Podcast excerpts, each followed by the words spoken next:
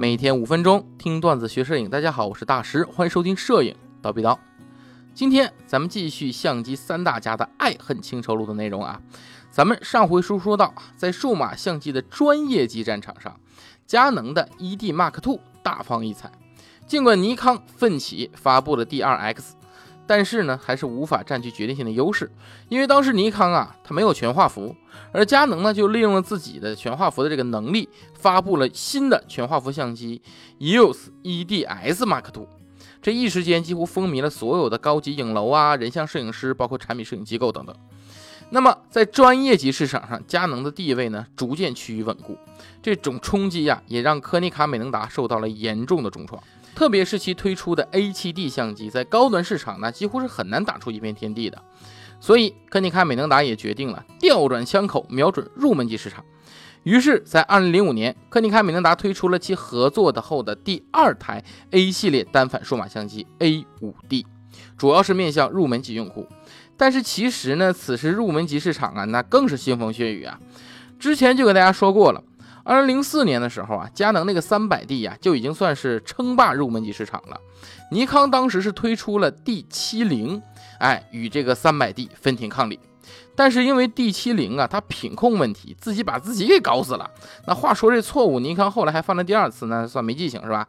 那么眼看这 D 七零顶不住了，尼康就采取了它的一个相当成熟的策略啊，经常用的策略就是新机替换上市方法，哎，就直接把这个 D 七零。给退出了，然后推出了新的机型 D70S 来将其替代。说白了就是没什么大升级，就把内部的一些结构给你改改。那么这种新的相机呢，是继续与 300D 进行对抗。到了二零零五年，两者的竞争呢还在不断加剧，甚至打起了价格战。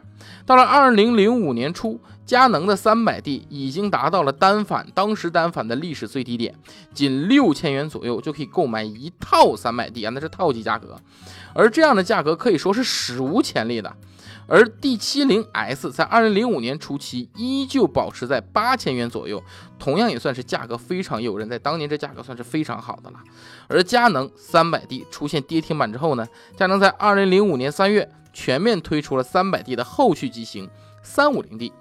那么这款相机呢，是采用了啊2004年底。佳能推出的 EOS 20D 同样的八百万像素那个 CMOS 传感器，以及 20D 同样的佳能的第二代图像处理器，使其连拍速度能达到每秒三张，从各个方面都比 300D 有了质的飞跃。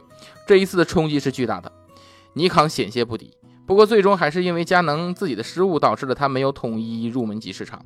为什么呢？因为佳能把这个 350D 的体积呀改得更小了，更便携了。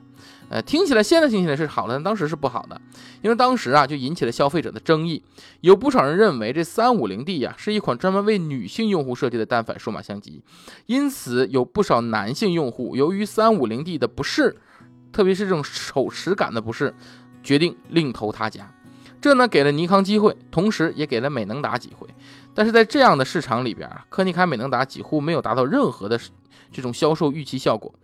当然了，除了市场竞争之外，美能达它自己也有问题。从九十年代之后，美能达的销售策略基本都是处于混乱的状态。所以在相机的历史之中啊，大家给美能达的评价多数是有创新，同时又花样作死的厂家。当然了，美能达不好，那索尼也不好，因为这期间啊，索尼一直是发布这个消费级数码相机的啊。简单来说，就是那种什么长焦机啊、卡片机这种东西。那因为呢，二零零四年到二零零五年这两年呢是单反的大爆发时间，平民单反的大量涌现，大大压缩了高端级消费级市场的一个市场空间。索尼在二零零五年推出了全球第一款采用 APS- 杠 C 画幅图像传感器的非单反专业级相机 DSC- 杠 R1 虽然完成了不少摄影发烧友多年的夙愿，但由于其成本过高，售价甚至超过一款入门级的单反相机，因此业绩平平。而尼康也在二零零五年二月小幅度的升级了 D2H，发布了 D2HS 版的数码相机啊。这个 D2HS 的最大改进就是把测光模式改进成了 3D 的二代系统，拥有了更高的轨迹追踪模式啊。此外呢，也提供了诸如啊 GPS 单元支持、无线遥控单元支持等。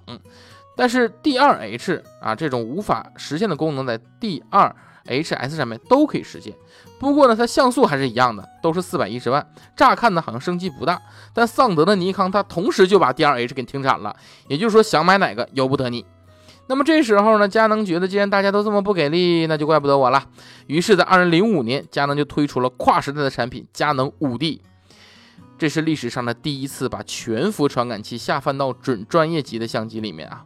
在那个普遍大众依旧仰负全仰望全画幅的时代，尼康甚至全画幅一片空白的时代，五 D 的上市，它的初期售价仅为两万元，当时退市的 EDS 也是在四万元以上啊！如此大的价格差异，足以创造一个全新的市场。五 D 几乎具备秒杀当时所有 APS 杠 C 画幅相机的能力，其低感画面纯净，令人感动。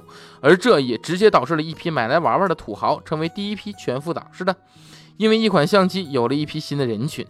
呃，那就是钟情于全画幅相机，并且鄙视一切非全画幅产品的那么一帮人啊，当时就成为全幅党。佳能这次几乎是站在了历史的顶端，这一时候的佳能是足有实力说出那句“我不是针对谁，我只是想说在座的各位都是垃圾”这句话。而佳能的猖狂还会持续多久？尼康会绝地反击吗？且听下回分解。